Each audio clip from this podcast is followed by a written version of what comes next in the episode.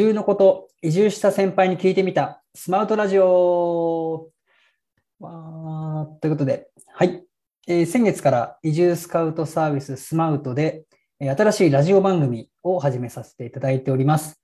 えー都会から地方へ、地方から地方へ、実際に移住した方をゲストにお招きしまして、移住のきっかけや準備したこと、実際に移住してみて、今はどう感じているかなど、移住にまつわるよもやま話を聞いていこうという番組です。MC は私、あのスマートディレクターの秋吉と申します。えー実は私自身もあの神奈川県から、えー四国の、えー香川県に移住しまして7年目を迎えておりますが、えリスナーの皆様と一緒にゲストにいろんなことを質問させていただきまして、好きに暮らそう、好きな場所で好きな時にというライフスタイルの実現をするためのヒントを探っていきたいというふうに思っております。はい。今日はですね、第2回目ということなんですが、今回のゲストはですね、愛媛暮らしネットワークという移住支援団体の参事であられます、本田さんにお越しいただいております。本田さん、どうぞよろしくお願いします。はい、よろしくお願いします。はい、ありがとうございます。本田さん、今そちらご自宅からっていうことですかね。自宅です。あ、ありがとうございます。宅というか、まあ、土間なんですけど、あ、野間なんですね。土間にデスクを作ってまして、はいはい。はいあの、ラジオの方はちょっと見れてないと思うんですけど、Facebook の公開収録の方は今、本田さんの背景がご覧いただいていると思いますが、あの、まあ、日本家屋って言ったらいいんですかね。素敵な日本家屋で麦わら帽子とかがかけてあって、もうまさ雑に、然としてですみません。まさにあの素敵な古民家暮らしなんではないかというところをちょっと想像しておりました。はい。えーそんな本田さんですけども、えっ、と、東京ご出身で、はい長年テレビ制作にはい。携われてて、で、2013年にえーご家族4人で今の二見町に移住してきたということです。そうですね。で、その時はあの地域おこし協力隊という制度を活用して、まあ、移住されて、で、その時、まあ、えーボランティア団体支援だったりとか、えーそういうこともいろんなことをやられてたんですけど、主にはその移住支援をその時から活動としてやられてまして、で、協力隊としての任期が終わってからも、えーまあ、ご自身で農業だったり、協力隊アドバイザーもされてますが、えー愛媛暮らしネットワークという団体で、県から委託を受けまして、移住相談だったり、えー協力隊のサポートをやられているということで、えー伺っておりますが、そんなはい。ご経歴で間違いないでしょうか？そうですね。あの、協力隊としては、いわゆるそのフリー型というか、まあ、特にミッションのないパターンだったんですけど、あ、そうなんですね。はい。で、僕、その移住希望者だったので、はい。なんかあんまりこう、地域づくりするぞとか、なんかこんなミッションでこう街を盛り上げたいとか、はい、なんかはい、な あのちょっと申し訳ないんですけど、全然そんな思いなく、はい、はい。あのこう移住のきっかけというか、う、うんんあので、まあ、こちらに来るのに、やっぱりこう結構ど田舎町でして、うん、うん、うん。あの愛媛県の一番中心部は松山市っていうところなんですけど、はい、でそこから割と近いんですけど、こうぽっかり田舎が残ってるような地域で、でこう住むところも仕事もなかなか見つからないっていうような地域だったもんで、うん、はい、はい、はい。まあ、その協力隊というのをきっかけに移住うまくできたらいいかなというようなことうん。だったんですけど、うん、まあ、そのフフリー型というん特にこうなんていうんですかね自分でこう取り組むものを見つけていくという形だったのでなんかこう、まあ、自分が暮らしていくで、まあ、家族連れて移住したので、はい、はい。まあ、子供が成長していく街がちょっとでもよくできるような、まあ、手伝いができたら面白いかなっていうぐらいの感じだったんですよね、最初ね。うん、うん。まあ本当今、えー、ともう移住して9年目になるんですけどうん、うん。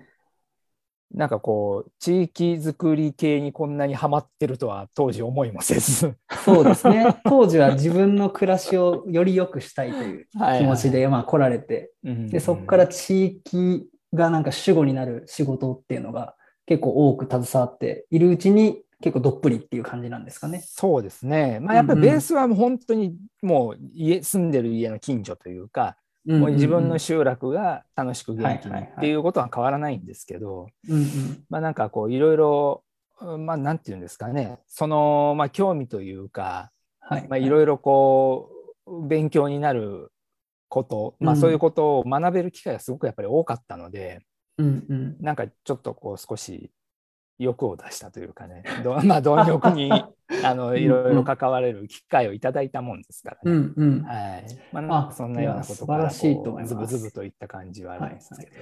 結構あの地域おこし協力隊っていうとさっきのあの本田さんのようにあの自分主体ではなくてあの何か地域のためにこうやりたいとかこう今だったらローカルで、えー起業したいとか、そういった志がないとちょっとやれないんじゃないかって結構思われてる節もあるんですけど、はい割とその本田さんのようにあの自分の暮らしを整えるための制度として活用してそこからどっぷりハマっていく人も、まあ、中にはいるんだよなということは思っていて、うんうんまあ、まさにそのお一人が本田さんだったんじゃないかなと思っております。そうですね。はいだからまあありがとうござい3年間のなんか別にそんな成果とかも特になくてですね、まあ無事に残れたっていうようなところはい、定住したっていうのは最も大きな成果かもしれないですね。なのかなとは思うんですけどね。ありがとうございます。いきなりちょっと話が盛り上がっちゃったんですけども、えっ、と、聞いてる方にですね、ちょっと愛媛県伊予市の二見町ってところ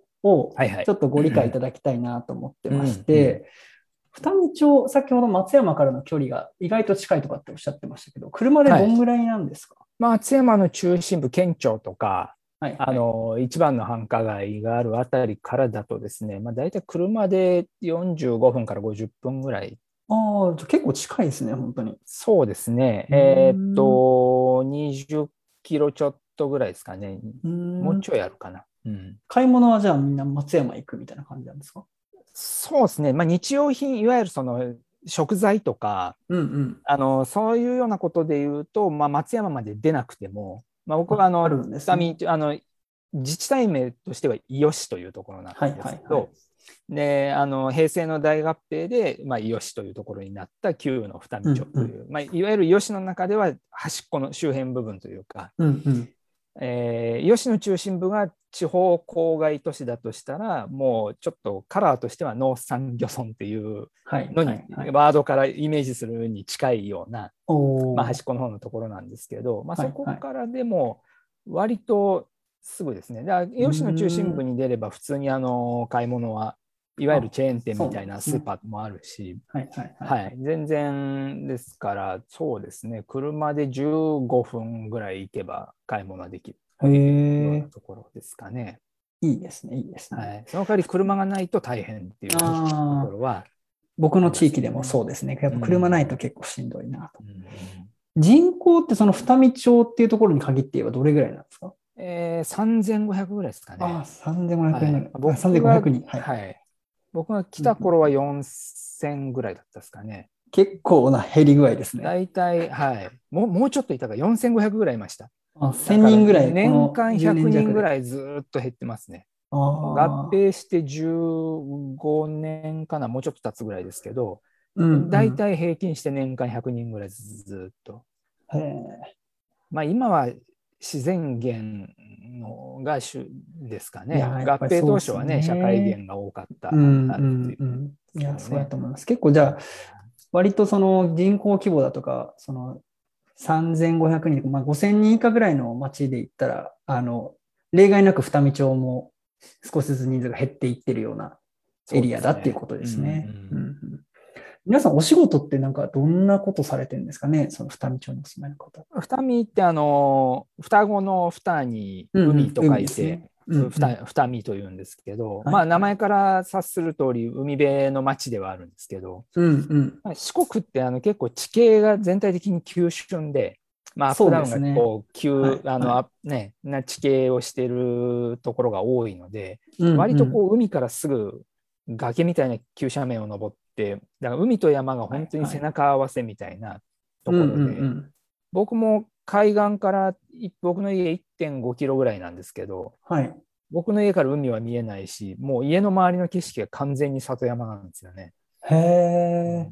でもこう自転車でピューって降りてったら海みたいな。おお。なんていうんですかね。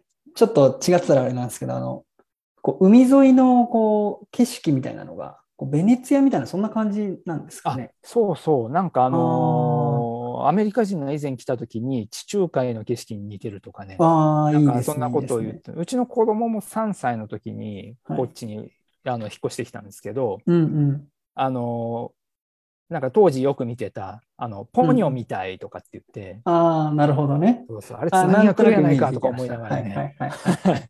まあでもね、そんな感じの海岸線ではあるんですけどね、うんうん。なるほど。学校とか病院とかその辺でどうなんですか？病院は、あのーえっ、と、診療所っていうんですかね、とりあえず行く。何でもはいはいはいはい。屋さん、何でも病院みたいなのが、えっ、と旧、旧町内に2箇所あります。うん。うんうん。はい。あの大きくもうこうふた旧の二見町でいうと上灘っていうところと下灘っていうところとこう2つにエリアが分かれるんですけど、うんうんまあ、それぞれに1箇所ずつぐらい診療所っていうところがあってですうんまああとはその、えー専門医といいますかあの、子供がよく行くところだと耳鼻科とか小児科とか、あっていうのはやっぱりこう、ま、街中に出ないとうんうん。ないんですけどねそれはイオシに出たらってこと医療ですね士に出ればありますね。はいはいはい。まあ、ただそのこう好みなんかもいろいろ合う合わないもあって、ですね。はいまあ、松山方面に行ってる人もいますけどねかかりつけ医うが。なるほど、なるほど。わかりました。そうでですスね。ーパーは駅前になんかこういかにも地方っぽいよろずやみたいなところが あのありますけどあとはあの、えーこれ田舎あるあるですかねあの、山崎ワイショップみたいなね。ああ、めちゃめちゃありますはね。い、あのあそこってこうなんかあのはい大手チェーンみたいなノルマがなくてこう地域に根付いたみたいな 方針があるみたいではいはいはい。結構その大手が出せないような人の少ないところにも出店できるみたいで、あ、そうなんですね。まあ、その昔あの6時6時か6時半ぐらいから夜は10時ぐらいになると閉まりますけど、うんうんうん。はい、実は僕の近所の最寄りのコンビニも、あの、山崎ですね。そうですよねはい。誰も山崎ショップって言わないですけどねあのそこ経営してる人の名字で言いますけど、ね、あ、そうなんだ。フランチャイズオーナーのね。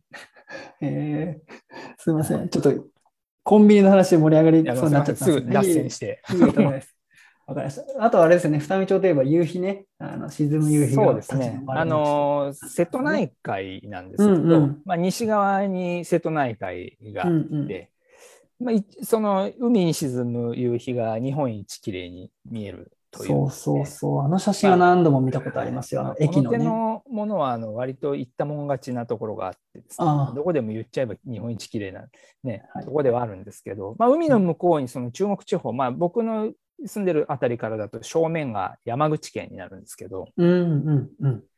まあ、向こうにこう天気のいい日はこう山口県の中国山地がこうわーっと連なうっすら連なってるのが見えるうんですけど、んううんんでもまあその大体こう海海にこう落ちていく夕日がとても綺麗といいですね。言われてますね。いいですねうん沈む夕日が立ち止まる街というのがキャッチフレはいーズ。はいはい。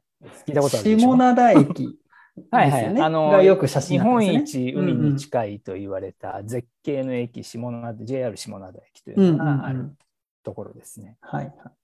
なんとなく多分あの聞いてる皆さん、あの、二見町というイメージがなんかできてきたんじゃないかなと思っておりますが、今度ちょっと本田さんのこうライフスタイルについてもちょっと聞きたいんですけど、はい本田さんはいろんなお仕事をされているじゃないですか。まあ、その中でその、うんうんなんていうんですかね、通常稼働日のその一日のスケジュールみたいなのって、どんな感じなんですか？いや、これがね、結構日によって全然違うんですけど、あ、そうなんですね。はい。あのーまあ、愛媛といえばみかんでね、皆さん、うんうんあの全国的にやっぱり有名なんですけど、有名ですね。はい。実は、あの、農多業のうちの一つに農業をしてますとか言いながら、はいみかんは、えっと自営ではやれてなくてですね、まだ。はいはいはい。はい、大体あの地元の人がこうなんていうんですかね手に余してやれなくなって人に振ってくるってちょっと大変なというか機会がないとできなかったりとかはいいうようはなところで、全然あの平地がないところなのに田んぼばっかりやらんかって回されて回されてって言われたらいいかおなるほどね。だから割とですねお米をなぜか二見でたくさん作ってああ傾斜の厳しいところでお米をやってるみたそ。うなんです。まあ、すね割と僕の家の周りは、その傾斜がこの辺ではなだらかな方なので、うんうんうん。とはいえ結局段々なんですよね。こう段々畑じゃない段々田んぼ。まあ棚田というにはちょっと雰囲気がそこまでいかないんですけど、はいはい。だからこう水は常にこう流れてるので、ですね。で朝晩の温度差もね結構変わうんるので、うんうん。あの愛媛お米のイメージ全然なかったんですけど、うんうん。めちゃめちゃうまいんですよね。ああ。え、面積どれぐらいやってるんですか？面積は、えー、と商売になるほどの大きさじゃなくて、まあ、はいはい4単ちょっとぐらい。え、結構やってますね。あ、すごいわ。じゃあ、ばっちり、まあ、専業農家とは言えないけれども。はい、バリバリ兼業としてはバリバリ兼業ですね。じゃあ、今頃だったらその収穫がもう少し忙しいとか、そんは、ないこの間、稲刈りがやっと進んで、まあ、一部天日干しをし、はざかけして天日干ししてる部分があるので、まあ、明日それを脱穀しようかなぐらいの、天気もよ横ずっとよかったんで、なるほど。はい、みたいなことしたり、まあ、その移住の支援の仕事したりとか、うんうん。あとは、まあ、割合はちょっと低いんですけど、もともとテレビの仕事してたっていうこともあるので、うんうん。まあ、その映像を作ったりとか、まあ、なんか印刷物みたいなことの方があの多いんですけど、割と。まあまあデザインそそそれ。系のことをしたりとか。まあ、どうにかこうにかあの食いつないでるって感じですね。おー作業っていう感じですかね。なんか割合で言うと、その農業と移住支援と、あとは映像だとかデザインとかって何対何対何ぐらいなイメージですか？割と同じ333とかっていう感じなので、まあ、時期にもよるんですけど、うんうん。なんか一個522とかだとメインでこれやってますって言いやすいんですけど、なんかね、その質問いつも困るんですよね。あ、そうなんですね。結構じゃあみんなフラットな感じなんですね。はい。あとはやっぱりその農家さん、あの、例えばみかんなんか収穫時期やっぱ忙しいので、うんうん。そういう時期になると、その、うんうんなんていうんですか、農作業委託みたいな感じで、はいはいはい。まあ行って手伝いしてっていうような感じ、うんうんまあ勉強も兼ねてですけど、うんうん。みたいな感じなので、シーズンによっては、その咲いてる時間は農業が多い時もあれば、うんうんうん。はい。まあそうでもない時期もあったりっていう感じですね。へえすごい。そういうなんかそのライフスタイルっていうんですかね、仕事の設計みたいなのってこう狙ってそうしていくっていう感じだったんですか？いやー、なんかもう、その、なんていうんですか、あんまり参考にならないんですけど、こう成り行きみたいなのが 成り行き結で。構多くて、いいですね。その農地を借りるのも成り行きみたいなことも結構ありますし、まあご縁がないと借りられないはいはいですからね。はい。で、まあ仕事の紹介なんか本当にこう、人付き合いというか、うんうんうん。あの、ちょっと話聞いたんじゃけどっていう、そう、だうんうんうんあのね、仕事持ってきてくれる人もいれば、はいはい、暇かとか、なんかちょっと手伝ってくれんかみたいなこともあるし。へえなるほど。そんな中あれですもんね。双子の小学生の父親としての子育てはいはいも奮闘してるっていうことなんですけど、子育ての時間とか結構と取れますか？その仕事の忙しさえそうですね。あの、多業って聞こえはいいんですけど、プライベートの時間がほぼない、うんうんうん。あの、暮らしになるんですよね。空いた時間、空いた時間に違うこと違うことするんで、うんうん。だからなんかオンオフをはっきりさせたい人にはあんまり向いてないかもしれないんですけど、仕事と暮らしがもう重なってくるそうそう、割となんか。か常になんかやってるって、空いた時間があったらそこになんかやってるっていうような感じになってくるんですけどね。まあ、それを空き時間というか、仕事と同じような感じで、えー学校行事を入れるとか、なんかそういうスケジュール調整は、まあ、フルタイムで仕事をしてるよりは融通きくかなっていう部分があると思うので。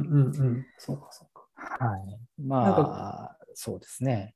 スケジューリングをこう仕事と、仕事のスケジューリングをやっていくのと同じように家族行事もその中に入れ込める。はいはい、はい。るっていう感じなんですかねそんな感じ、ううんうん。んですかね。だから割と学校行事なんかも、まあうん今ちょっとその PTA のまあ役員っていうか会会長2年してるんですけど。まあそ そんなのもあって余計にが学校行ったりすることも多いんですけどね。うんうんうん、まあその移住の窓口えーの当番に当たってる日はやっぱね全然抜けたりはできないんですけど、うん。うんうん。まあ都合ある程度多少の融通は効くので、うんまあ、その辺でなんとか時間のやりくりしてるっていう感じですかね。はい。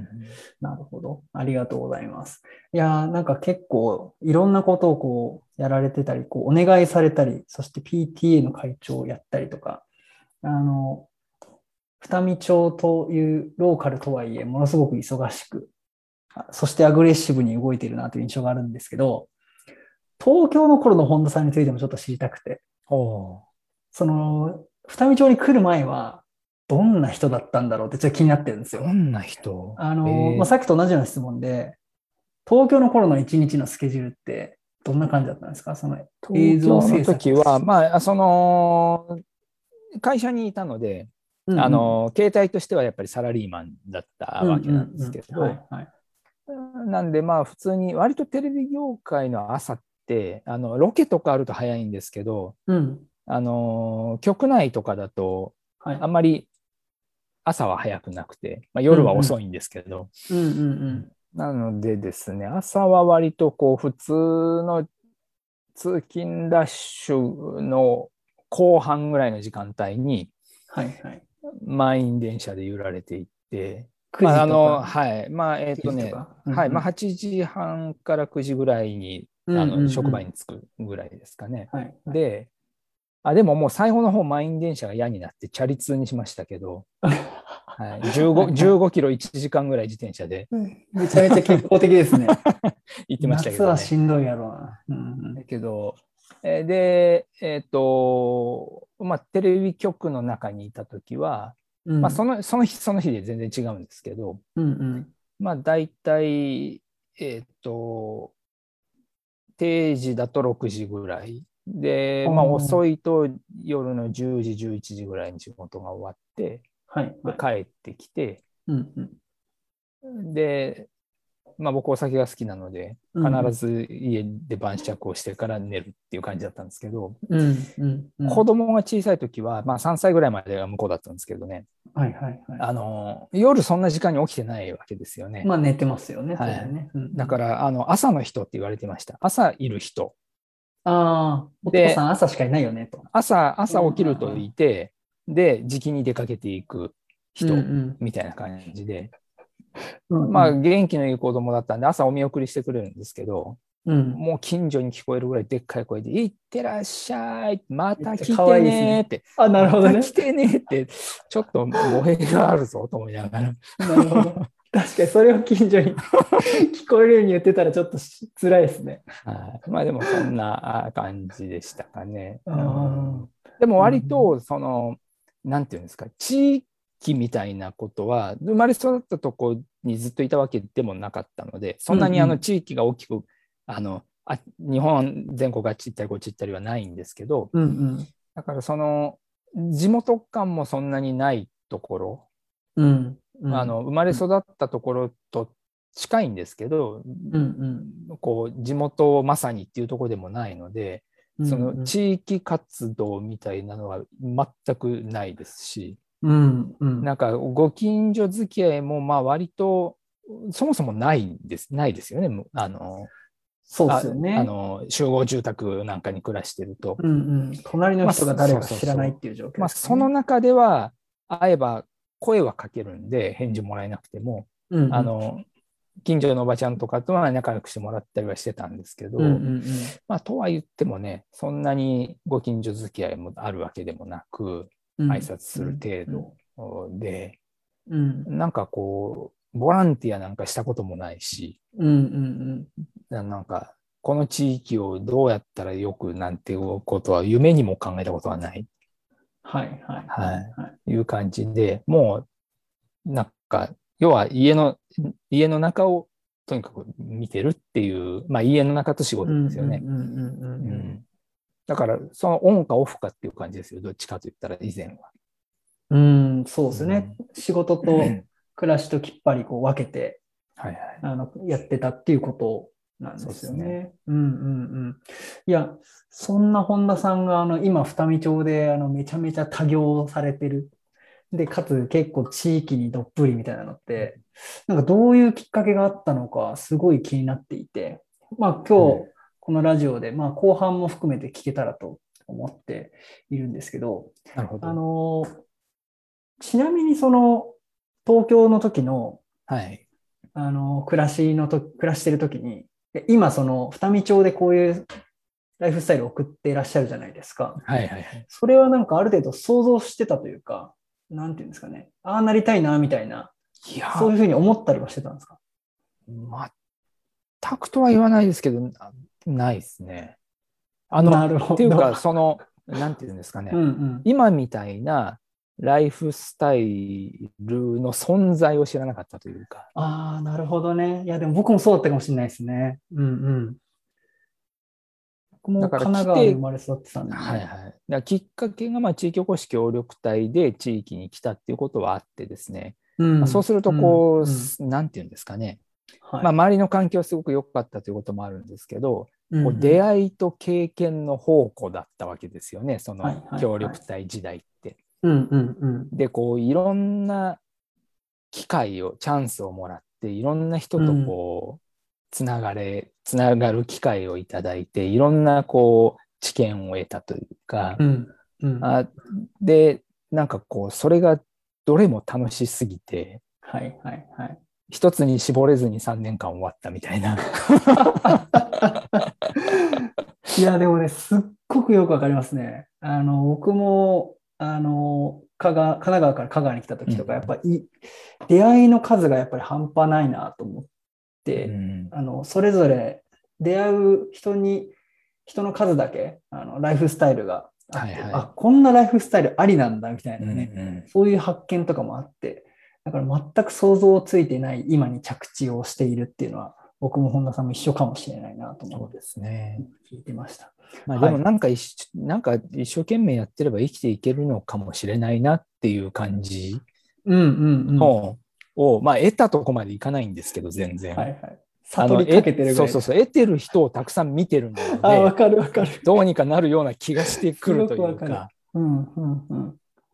そうっすね。はいナンクルナイスさ精神の人、本当にいますからね。うんそしてその人たちこそすごくなんか幸せそうに暮らしてる、楽しそう。に生きてるんですよね。うんうん。それ羨ましくて。はいはいはい。わかりました。ちょっと前半時間が来てしまったので、はいあの、今の境地に至るまでに、本田さんは、あの、やっぱり大きなきっかけとしては移住を決断して実際に行動に移してるっていうところがあると思うんですけど、そのきっかけだとか、あの、その行動に移すまでっていうのは後半でちょっとお伺いしていきたいなというふうに思っております。一旦前半はこれで締めたいと思います。本田さん、ありがとうございました。後半もよろしくお願いします。はいありがとうございました。はい、お願いしますありがとうござ。います。